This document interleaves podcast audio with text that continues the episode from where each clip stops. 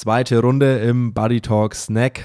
Heute geht Nils mal wieder ein bisschen an den Kragen. Ich habe zwei, ich habe zwei Fragen vorbereitet und wir schauen wieder auf ein altes Rennergebnis und das Ganze wird präsentiert von unserem Lieblingsbuddy, was Snacks betrifft, der Coro Drogerie. Ich tagtäglich aufs Rad gibt es bei mir mehrere Riegel von Coro mit in die Tasche und auch meine Haferflocken zum Frühstück, mein Proteinpulver für nach dem Training. Das gibt's alles von Coro und mit dem Code BuddyTalk gibt's 5% bei deiner nächsten Bestellung bei der Coro Drogerie. Und Nils, wir machen es kurz und knapp, wir gehen direkt rein in die ganze Sache. Und ich frage mich schon ganz, ganz lange und ich freue mich sehr, dir diese Frage stellen zu dürfen. Die ist sehr unspektakulär, aber ich glaube, da, da, ich glaube, da steckt viel dahinter. Radfahren in der Gruppe. Hast ein paar Leute dabei. Lass, lass, mal, lass mal so eine Sechsergruppe nehmen.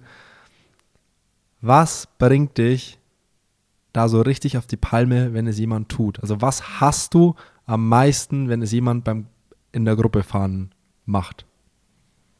Wo wirst du laut? Also ich glaube, ich werde nicht laut, aber was ich überhaupt nicht leiden kann, ist, wenn jemand die ganze Zeit immer anfängt, so eine dritte Reihe aufzumachen. Also, also ich, wenn zu dritt nebeneinander fahren, das finde ich einfach ziemlich unentspannt. Also egal, ob ich dann in der Mitte fahre oder an der Seite fahre. Ich finde das, also ich finde das unentspannt und würde jedes Mal immer dafür sorgen, dass ich mich dann einfach zurückfallen lasse und mich in die Reihe dahinter einsortieren würde ich meine, klar, es gibt so ein paar, wenn man irgendwie mal über irgendwas Spezielles so sprechen will, muss und man wegen Wind sich nicht unterhalten kann oder so, dann ist es so kurzzeitig mal okay. Aber ich finde auch selbst auf Radwegen zu dritt nebeneinander fahren, äh, finde ich einfach unangenehm. Ich weiß nicht, ob ich da einfach Schiss habe, dass das einfach zu gefährlich ist oder man nicht richtig mobil ist, wenn jemand äh, entgegenkommt oder irgendwas Gefahrenmäßiges in Verzug kommt. Oder weiß ich nicht, das finde ich einfach, ich finde es einfach unentspannt von daher ist es so, wo ich über die Jahre einfach gelernt habe, okay, da ziehe ich mich dann zurück, weil da fühle ich mich einfach nicht wohl. Ähm, ja, aber vielleicht liegt das auch, oder es liegt, es liegt einfach an mir. oder ich weiß nicht, also ich war vielleicht bin ich der Einzige, den das stört. Ähm, aber ähm, ja, zumindest in dem Sinne stört mich das dann einfach. Ja, ich glaube, also das ist ja schon, glaube ich, ein Thema, wo jeder hat da so seine eigenen Leiden. Also jeder hat da Sachen, die er einfach abnormal nicht leiden kann und die auch dann schnell mal für richtig schlechte Laune sorgen. Also geht mir auch so. Das, es gibt einfach so Sachen, die, boah, wird man einfach wahnsinnig. Aber was ist es bei so, dir? Also ich finde beim Radfahren ist ja immer noch das Problem, dass wenn so ein Hungeransatz oder so ein Müdigkeitsansatz dazukommt, dass es dann dazu führt, dass das ganze Problem nochmal sich, äh, sich steigert oder oder potenziert. Ja, also was ich nicht, was ich nicht, was ich wirklich nicht, nicht leiden kann und wo ich auch, wo ich am liebsten einfach wegfahren würde, wenn Leute, wenn man, man macht was aus und trifft sich und man macht aus, okay, man fährt irgendwie, man fährt drei Stunden ruhig und dann fahren Leute aber mit, mit richtig viel Zug einen Berg hoch, weil sie, weiß ich nicht, halt entweder das Gefühl nicht so wirklich im Bein haben oder halt einfach aus welchen Gründen auch immer, mit Zug einen Berg, Berg hoch und runter wird dann nur gerollt.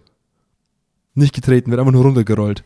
Und denke, also da kriege ich wirklich den Vogel. Da raste, also innerlich raste ich da komplett aus. Ich hasse das wie die Pest. Wenn Leute einen Berg hoch einfach dann zu viel, also Lenker auf und zu biegen und dann nur weil, ich weiß nicht, einen großen Macker markieren wollen oder was auch immer und dann runter die Beine hängen lassen. Wenn man einfach nicht gleichmäßig fährt. Oh, kriege ich richtig Puls. Oh, Simon, da habe ich eine richtig geile Geschichte zu.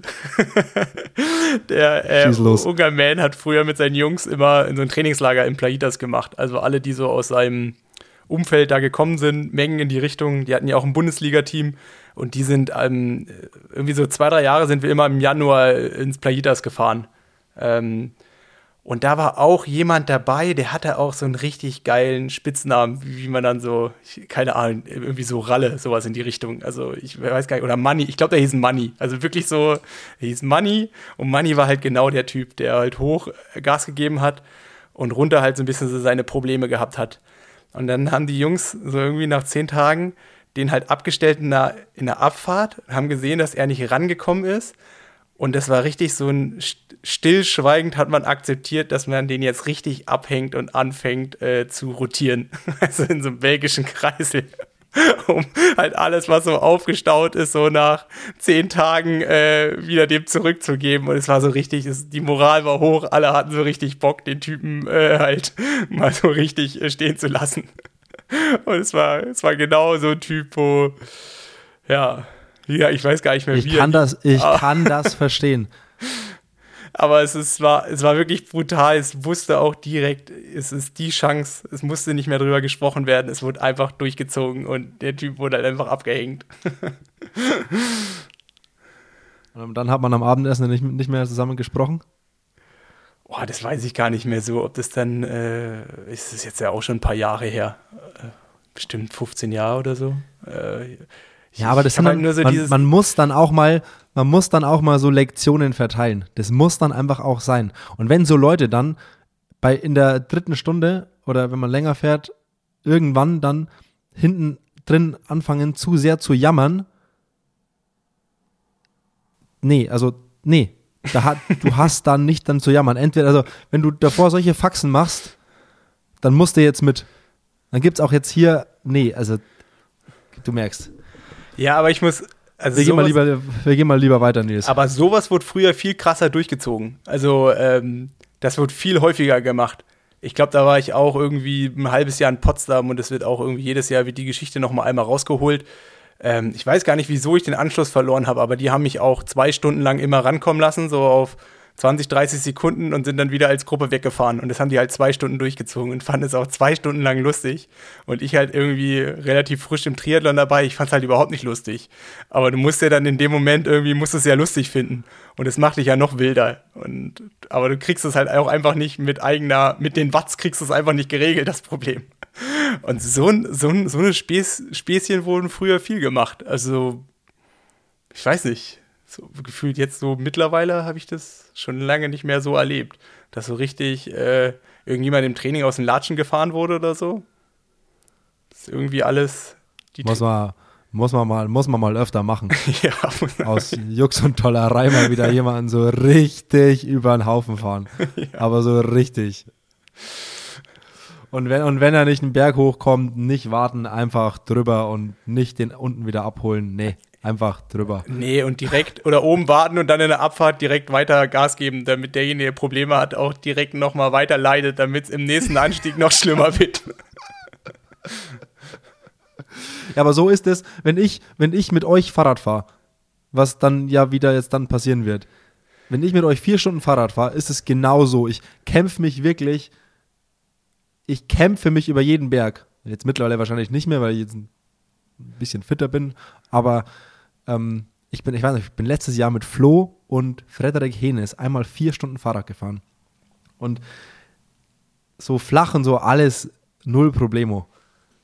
Aber berghoch, ich schleppe halt auch ein paar Kilo dann mit und weil ich halt so groß bin und habe dann einfach auch nicht das Stehvermögen, dann da vier Stunden oder fünf Stunden mit, mit ruhig Rad zu fahren. Dann sterbe ich auch wirklich, ich sterbe da über jeden Berg drüber. Aber also dass, dass da gewartet wird, die Option gibt es ja nicht. Deswegen ich muss, also ich habe daran zu bleiben. Und dann sterbe ich halt auch eineinhalb Stunden. Aber so diese Motivation, da einfach dran zu bleiben, egal, weil du weißt, es wird nicht gewartet, das ist schon geil. Und wenn du es dann auch wirklich schaffst, wenn du über den letzten Berg drüber bist, weißt du, boah, okay, ich habe es hier geschafft, vier Stunden dran zu bleiben. Das ist schon auch schön. Also ich freue mich auch wieder aufs Radfahren mit euch. Ja, jetzt, beim Radfahren ist halt auch geil. Haben wir eigentlich, haben wir, haben wir eigentlich die Frage geklärt, mit welchem Fahrrad du herkommst? Ähm, noch nicht final. Also mein Herz würde sagen Rennrad, mein Verstand würde sagen Zeitfahrrad. Ähm, ich lass dich mal überraschen. Ich lass dich mal überraschen. Aber was, was, was spricht für Rennrad und was für Zeitfahrrad? Rennrad spricht, dass das einfach viel mehr Spaß macht und man viel mehr Möglichkeiten hat und es natürlich auch viel sozialer ist. Ähm, Zeitfahrrad spricht äh, dafür, dass ich seit Oktober weitestgehend nicht mehr auf dem Zeitfahrrad gesessen habe. Und jetzt so langsam es dann doch ja wieder ernst wird. Ich verstehe. Ich kann jetzt nicht mal sagen, lass den Quatsch mit dem Zeitrad, weil das würde ja schon Sinn machen, ne? Also macht Sinn, äh, macht beides Sinn. Deswegen ist es ja so schwierig. Aber Flo kommt auch, also Flo kommt ja auch im Zeitrad. Ja, ja. Wenn Flo und Ju mit Zeitrad kommt, ey, dann hänge ich da wieder drin, wie ein Schluck Wasser in der Blinddarmkurve, ne? Ja.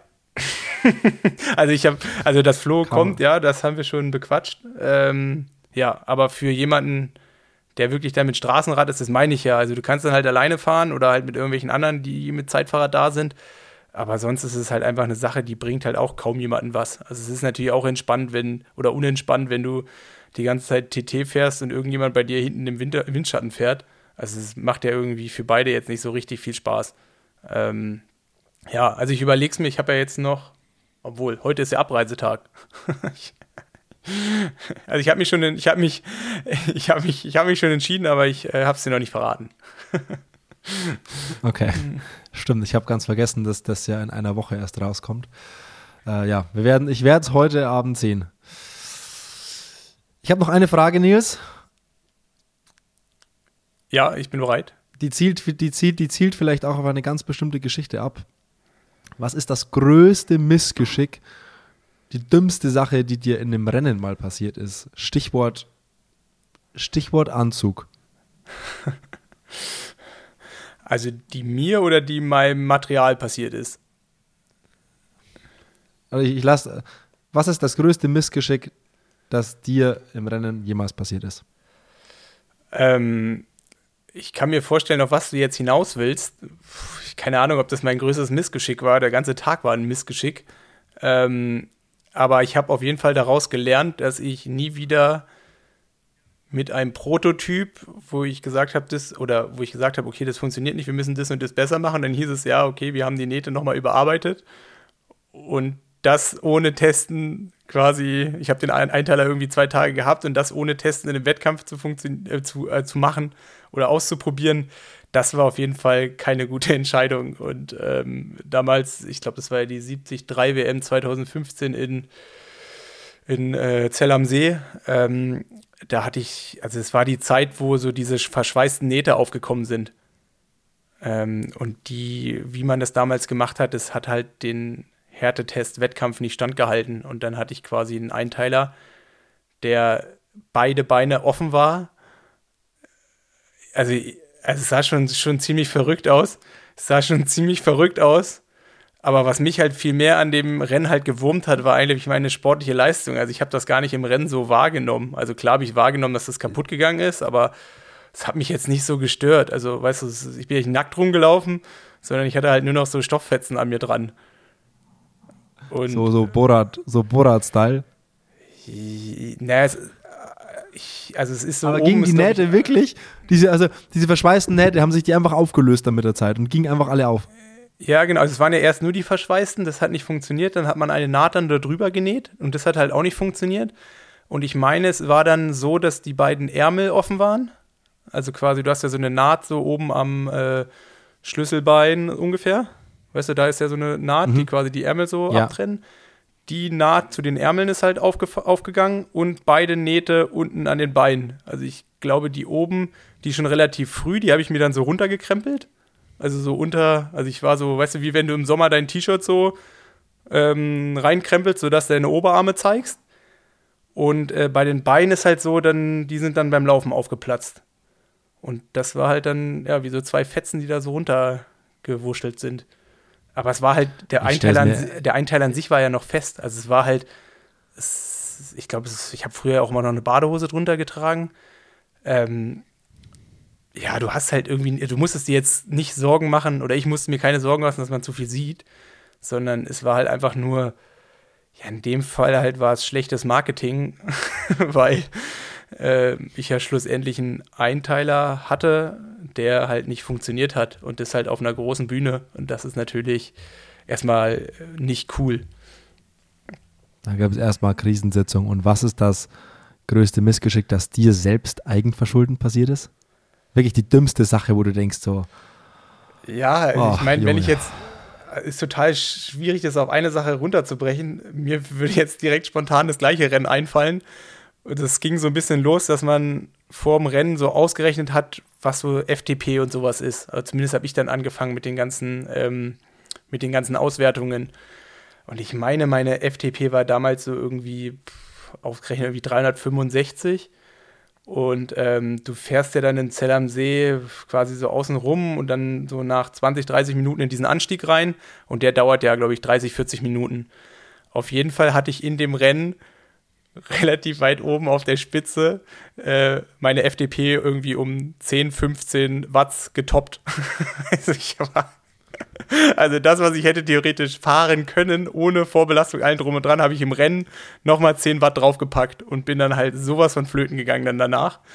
Ähm, ja, es war, das war, war doof. Das, war, dir das in dem, war dir das in dem Moment, wo du oben warst und das gesehen hast, bewusst, dass das ähm, ein schwarzer Tag wird? in dem Moment hat es mich ja einfach extrem genervt, weil ähm, vorne waren ja Böchi und Dreiz raus und dann war Frodo und dann war ich und das waren so die ersten vier oben auf der Kuppe ähm, und dann konnte ich halt Frodo in der Abfahrt nicht mehr folgen und ähm, ich meine, ich bin da halt hingegangen, mein Ziel war, ich bin in dem Jahr davor Fünfter in der 73 WM gewesen und blöd gesagt, ich habe davor Rot gewonnen, es war eigentlich klar, ich hole die Medaille und das habe ich dann ja, Sieg oder Blaulicht. Also, oder Medaille oder Blaulicht. Und ja, habe halt alles riskiert und äh, ich musste das halt fahren, um dann dabei zu sein. Im Nachgang war es eine doofe Situation, also war das doof, ähm, weil das war wirklich weit weg von Verstand. Aber andererseits ähm, habe ich in dem Moment das als einzige Chance gesehen, halt da gut zu sein. Und schlussendlich haben halt also die gewonnen, richtig, die also keiner, der vorne mit dabei gewesen ist, außer Frodo, hat da äh, dann richtig äh, irgendwie am Ende vorne oder stand am Ende vorne. Also Böchi ist ganz schön hops gegangen, Dreiz ist ganz schön hops gegangen. Ich glaube, die waren auch so in den Top Ten drin. Aber ich glaube auch große Abstände so insgesamt. Ich glaube, Frodo hat gewonnen. Gomez ist, glaube ich, Zweiter geworden oder so. Ich wüsste schon gar nicht mehr, wer Dritter war. Aber es war schon, äh, ja. also ich richtig schön angezündet. Ja, und das war halt so, oh, da war ich richtig, äh, da war ich richtig, ja, ich war richtig enttäuscht. Ähm, da war ich wirklich, also da bin ich hingegangen, habe gedacht, so, ich, äh, ich, ich gewinne das Ding und dann war halt gar nichts. Und ich weiß noch, danach ist ein Tag später ist mein Rad kaputt gegangen. Zwei Tage später sind wir nach Amerika geflogen und da musste ich irgendwie mein Rad noch reparieren. Das war mega Stress. Ähm, ja, es war eigentlich ein verkorkstes Wochenende. Und ein weiteres verkorkstes Wochenende war der Ironman Cozumel aus dem Jahr 2013. Ja. welche, welche, welche Erinnerungen hast du daran, Nils? Um die Kategorie Anno dazumals mal anzustoßen. Äh, zwei Erinnerungen habe ich. Ähm, meine Schwester hat ja mal in ähm, Columbus studiert und ähm, als ich ihr erzählt habe, dass ich in Cozumel in Rennen war, hat gesagt, oh, hier krass, die ganzen Amis, die feiern das voll ab. Cozumel ist die schönste Insel der Welt. Und sie ist dann quasi zu dem Rennen irgendwie mit, mit einer Freundin runtergefahren, sich das anzugucken. Und sie stand so kurz vor so einem Wendepunkt und ich habe sie schon vom Weiten gesehen und sie hat so überhaupt keine Anstalten gemacht. Sie hat einfach so mit ihrer Freundin weitergesprochen. Und ich habe dann irgendwann so, als ich so an denen vorbeigelaufen bin, habe ich immer so, Mona, äh, ich bin gerade da, ihr könnt klatschen. das war so, das war so dieses, der erste Moment und sie hatte natürlich irgendwie auch eine Aufgabe, mir irgendwelche das, so, das war so, das war so ein kleiner, das war so ein kleiner Happy Birthday to Me Moment, ne? Ja. ähm, ja, das war irgendwie ich meine, das, ja, also, sowas passiert halt, ne? Ähm, was auf jeden Fall ein viel krasser Moment war, war, ähm, ich bin ja richtig, ich bin richtig hops gegangen. Ich bin auch zum ersten Mal in meinem Leben in einem Ironman gegangen. Und dann kam die letzte Runde und ich bin schon wieder, ich bin dann wieder nach vorne gelaufen. Ich glaube, ich war zwischendurch so boah, Sechster, Siebter und ähm, habe mich dann nochmal zusammengerissen. Ich bin dann auch mit einem gelaufen, also ich weiß nicht, ob der Staffel gelaufen ist, auf jeden Fall hatte der Laufsachen an und der hatte auch irgendwie so ein Kenia-Shirt oder sowas an, mit dem ich die ganze Zeit gelaufen und irgendwann so nach fünf Kilometer hat er auch angefangen, mich so zu motivieren. Und dann ähm, sind wir immer weiter auf einen Spanier aufgelaufen und den habe ich dann am letzten Wendepunkt habe ich den geschnappt. Genau am Wendepunkt. Und ich wollte innen dran vorbeilaufen und er wollte auch innen laufen und hat er innen einen Krampf bekommen. und ist stehen geblieben und ich bin also in der Wende und ich muss dann halt außenrum vorbei und habe mir dann in dem Moment gedacht, so, okay, der sieht mich nie wieder. Und ich habe dann auch, ich meine, ich weiß gar nicht, wie das ist in Kosumel, ich glaube so vier Runden, fünf Kilometer hin und, hin und her war es damals. Also es waren dann noch fünf ins Ziel. Und ich habe mir so selber gedacht, es ist mir jetzt total egal, ich gucke mich jetzt nicht um, ich ziehe das einfach durch. Und bin dann fünf Kilometer um meinem Leben gelaufen. Habe immer so angefangen, so bei so Spiegeln von so LKWs zu gucken, ob der irgendwie noch hinter mir ist. Weil ich habe die ganze Zeit gedacht, dass er da noch irgendwo, äh, da irgendwie noch mitmischt. Ja, und schlussendlich habe ich mir die letzten fünf Kilometer so ein eingeschenkt, um im Ziel dann zu erfahren, dass der irgendwie vier Minuten hinter mir war. Und das war so, äh, das war dann so der, mein, mein Moment des Tages. Ich glaube, ich war ja dann irgendwie Vierter, Fünfter. Auf jeden Fall weit von den Siegern entfernt. Ähm, du warst, du warst Fünfter und du bist, da bist du Marathon in meinem Breitengrad, also in meinem ja, ja. Zeitgraden gelaufen, Nils. Was bist du gelaufen? Drei Stunden zehn oder sowas? Nils, das weißt du besser. Nee, das wüsste ich nicht, weil das Rennen habe ich wirklich auch komplett, äh, komplett vergessen. Aber, Aber du glaubst gar nicht, was das für, gerade für eine Genugtuung ist, dass ich dir endlich mal eine Frage zu einem Rennen stellen kann, die du mal nicht beantworten kannst. Ja, weil das Rennen, das war. Äh, du bist gelaufen 30738 ja, ich, und hast 22 Minuten 12 auf die Mütze bekommen. Ja. Ja, also ich, wie gesagt, ich war war nicht mein bester Tag. Ähm, war auch so von der ganzen Planung suboptimal. Ähm, ich bin schon drei Monate früher in die Staaten geflogen, weil ich in, im Sommer verletzt war. War dann erst äh, in Florida, in, in Claremont zum Trainieren und dann bin ich nach Tucson rüber, wo Bocky und ich ja auch zum ersten Mal ein Trainingslager zusammen gemacht haben. Und äh, Tucson ist halt äh, warm und trocken und Cozumel ist halt feucht und heiß. Und das hat mich halt, ich habe gedacht, so nach drei Monaten in der Wärme, mich kann nichts mehr schocken, aber ich bin halt auf dieser Cozumel-Insel einfach nicht klargekommen. Und ich fand das noch schlimmer wie Hawaii. Ich finde auch Cozumel ist das Rennen, was ich, weiß ich nicht, ich sag Sarah immer, wenn ich mich dafür irgendwann entscheiden sollte, sie soll mir, sie soll mich davon abhalten. Weil das ist so, das, das, das, das fand ich noch, also ich fand, das war, weiß ich nicht, also es war mit einer der schlechtesten Entscheidungen meiner ganzen Sportkarriere, würde ich sagen. Da zu starten und das Ganze drumherum zu machen. Es hat auch das gleiche, ähnliches hat Lisa Nordin nach ihrem Cozumel-Start letztes Jahr, so 2022, auch auf Instagram geschrieben, dass das, das war der härteste Renntag in ihrem ganzen Leben und sie wird es nie wieder quasi da tun und es, es ist viel härter als Hawaii und es muss auch ganz dunkel gewesen sein. Ja, also weiß ich nicht. Und es war natürlich, da kamen so diese ganzen Enttäuschungen dazu. Äh, du denkst hier karibische Insel, alles super schön und dann ist es halt einfach so ein Touri-Ort, also richtig Touri. Und ich meine, klar, du kannst tauchen und ein paar Fische sehen oder so, aber es ist wirklich nicht schön.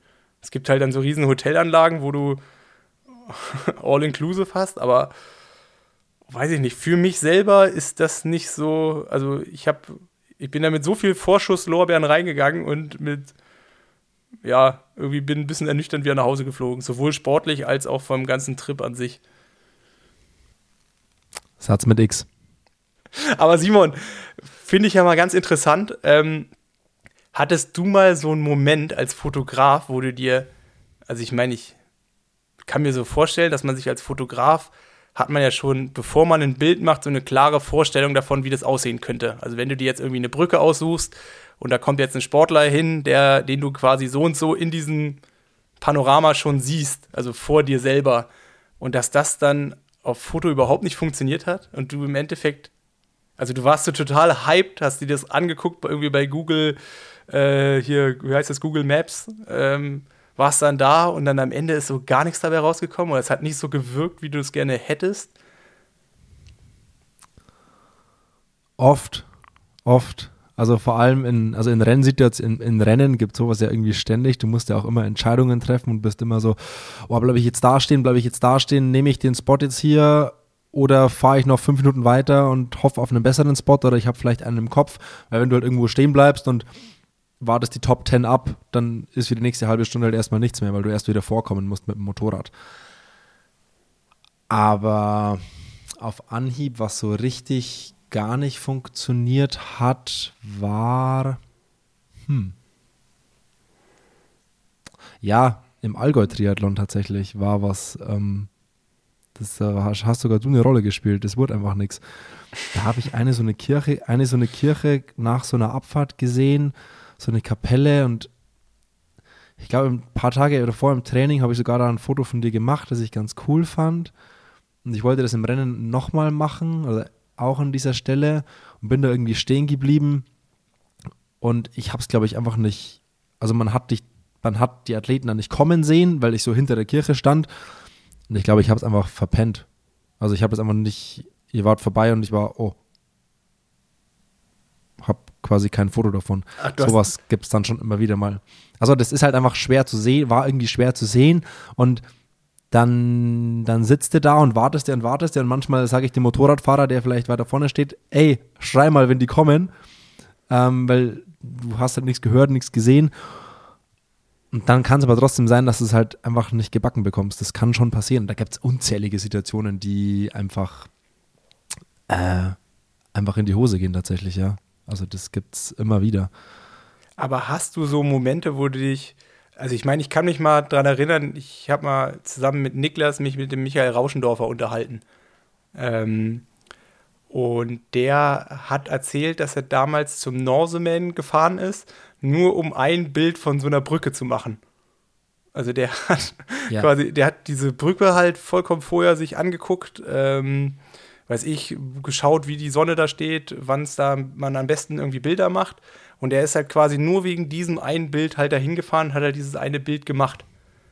Und ich meine, jetzt stelle ich mir das jetzt im Umkehrschluss vor, wenn man so diese Idee hat oder so diesen Spot hat und das halt einfach nicht funktioniert, weil das dann in einem Bild nicht so rüberkommt, wie man es gerne hätte.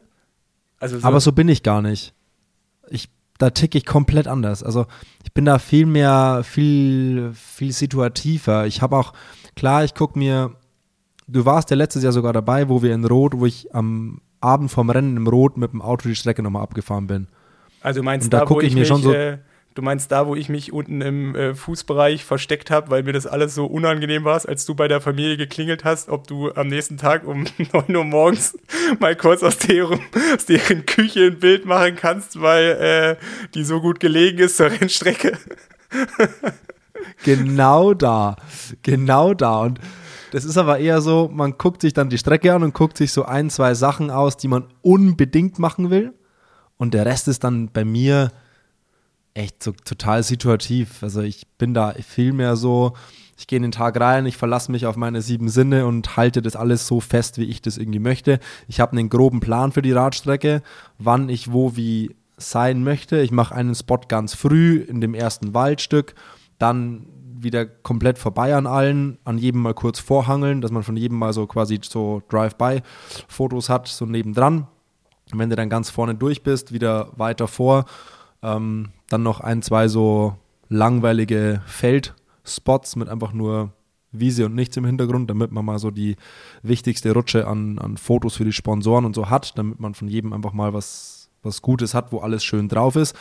Und dann hatte ich mir noch eine Brücke am Ende der Runde ausgeguckt, die ich äh, halt einfach, es war mein Favorite Spot, den ich mir, es war mir der wichtigste für mich persönlich. Ähm, und auf da wollte ich unbedingt hin zum richtigen Zeitpunkt. Und als ich das dann hatte, da ist es dann eher so, hm, ja, lass hier mal noch schon mal kurz stehen bleiben oder komm, lass mal zum, zu dem und dem Berg irgendwie vorfahren, lass mal da noch was machen. Das ist viel situativer dann. Und beim Laufen sowieso, da bin ich irgendwie am Fahrrad und ich weiß auch nicht, da bin ich irgendwie rundrum überall unterwegs und mogel mich irgendwie so überall rein und mache das alles so ein bisschen nach Gusto, auch nach Renngeschehen, wer wie, wann, wo ist. Ähm, manchmal denke ich mir, es wäre vielleicht besser, einen guten Plan zu haben auf der Laufstrecke, aber dann ist es wieder so, für mich funktioniert es viel besser, wenn ich da einfach, ich will da mittendrin im Geschehen sein und dann passiert immer irgendwas Gutes. Und ich halte es dann einfach so mit, mein, meiner Kamera fest, die ich halt dabei habe ja, das ist vielmehr so, ich will den Tag aus meiner Perspektive coolstmöglich erleben und das dokumentiere ich dann quasi. Und ich habe halt die Möglichkeit, sehr nah dran zu sein an allem und das sehr nah zu erleben und das quasi so festzuhalten. Also bin da gar nicht so, dass es, ich will jetzt nie für ein einziges Foto nach Norwegen fliegen. Also da fallen mir tausend schönere Sachen ein, äh, als für ein, ein Motiv nach Norwegen zu fliegen. Aber gibt es Unterschiede von der Herangehensweise Wettkampf und Shooting? Also wenn du jetzt, äh, keine Ahnung, dich mit einem Athleten Total. triffst, und ich meine, dann hat man ja schon so seine Spots oder dann weiß man ja vorher schon so irgendwie, wie das ungefähr aussehen sollte. Also, wenn ich, mich, wenn ich mit einem Athleten was mache, ist es ja auch, in, auch größtenteils so, dass ich einfach im Training begleitend dabei bin. Ja. Und dann bin ich ja auch nur dabei und dann, du musst immer mit dem halt umgehen, was du halt irgendwie hast. Also ich würde jetzt nie irgendwie während dem Training sagen, ey, kannst du hier bitte nochmal umdrehen, kannst du kannst du hier nochmal vorbeifahren, weil das sieht irgendwie schön aus und ich habe es gerade verkackt mit dem Foto. Wenn ich halt verkackt habe, habe ich es verkackt. Das ist halt dann ärgerlich für mich. Und wir haben halt dann, also es gibt ja tausend andere Möglichkeiten auch. Also von dem her ist es immer so, ich bin einfach dabei und muss halt aus den Sachen, die ich irgendwie krieg, aus den Möglichkeiten das Bestmöglichste machen. Und im Rennen ja auch. Du hast nicht in jedem Rennen ein Motorrad, du kannst nicht in jedem Rennen so und so an die Strecke, du hast, also das ist einfach immer anders. Man muss da so ein bisschen mit dem haushalten, was man hat und da gehe ich halt einfach so in diesem Modus, so ich will den Tag bestmöglichst erleben. Ich habe mir zwei, drei Sachen ausgeguckt, die ich auf jeden Fall machen kann, damit ich auf der sicheren Seite bin, damit ich alles Material habe, was ich brauche. Und der Rest ist schon sehr Freestyle. Jetzt bei einem Shooting, jetzt für eine Brand zum Beispiel, ist es schon viel mehr so, dass wir oft am Tag davor dann Location Scouten fahren, weil die Marke will ja auch, die sprechen da ja auch mit und dann ist es schon auf, auch so, dass die halt auf Nummer sicher gehen wollen, dass es auch wirklich gut wird und wir gucken uns Locations aus, machen einen Plan für den Tag, an dem Tag, ähm, die Uhrzeit machen wir den Spot, weil die Sonne da so und so steht. Da ist es komplett anders, weil da können wir das alles komplett so gestalten, wie wir es wollen. Wir haben zwei, drei Models, wir haben Fahrräder und haben den ganzen Tag Zeit, den bestmöglichsten Content zu produzieren. Von dem her ist da die Herangehensweise natürlich komplett anders, weil das, der Hauptgrund, warum wir da sind, ist, sind die Bilder und ist das Shooting. Und bei einem Rennen spiele ich ja eine nicht, also eine, da spielt es ja keine Rolle. Da geht es um Sport und beim Training geht es auch ums Training und meine Rolle ist halt das dann irgendwie noch einzufangen, aber es darf keine Rolle spielen.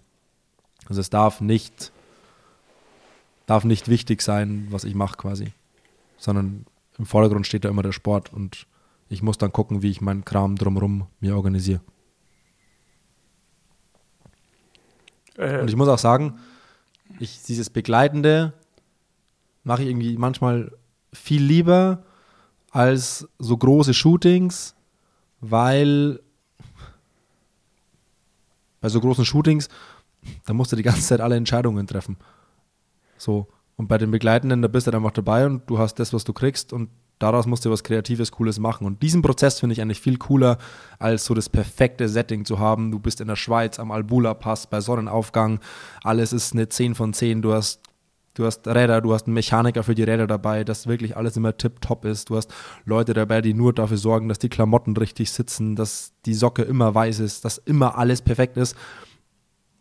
Das finde ich macht manchmal weniger Spaß als einfach dieses begleitende, dieser kreative Prozess aus dem, was du kriegst, was Cooles zu machen. Das macht mir irgendwie mehr Spaß. Und du hast natürlich Snacks und was zu trinken, ne? Und ich habe Snacks und was zu trinken. Es gibt dann, da gibt es dann immer, da wird dann dafür gesorgt, dass wir den ganzen Tag Essen haben. Da gibt es dann alles. Das ist voll geil. Also wirklich, es wird, um, es wird sich um alles gekümmert. Da sind auch Leute dabei, die nur dafür für die Organisation da sind. Also genau, das also, ist abgefahren. Genau äh, darauf wollte ich hinaus, dass man dich dann doch immer recht leicht ködern kann. Bringst du dir einfach einen guten ja, Riegel mit, äh, ein alkoholfreies, von der richtigen Marke. Schon bin ich, schon bin ich glücklich. genau. Schon bin ich glücklich, ja. Nee, also, aber das sind schon, das sind also diese zwei, zwei Paar Schuhe irgendwie. Und da sind die Unterschiede wie Tag und Nacht. Also das ist wie Kurzdistanz und Langdistanz. Das sind quasi zwei Sportarten. Also das eine ist geil und das andere ist geiler. so ist es. Und mal, mal ist das geiler und mal ist das geiler. Ja. Und grundsätzlich hat man das, was man, nee, wie heißt es? Man hat das, was man nicht haben will? Oder niemand hat das. Grundsätzlich hat man nicht man das, will, was man nein, haben will. Man, grundsätzlich will man das, was man nicht haben kann. Genau. Ist das ein Schlusswort für heute oder ist noch irgendwas offen? Ich glaube, aus dem Snack wurde eine Mahlzeit und das ist ein gutes Schlusswort. Und, und äh, Nachtisch gibt es äh, nächste Woche und gefrühstückt wird zu Hause, oder? So nämlich. Nils, ich freue mich, dich heute Abend in Girona begrüßen zu dürfen und dann bis ich, bis später. Bis später, mein lieber, süßer Simon. Tschüssi. Tschüssi. Música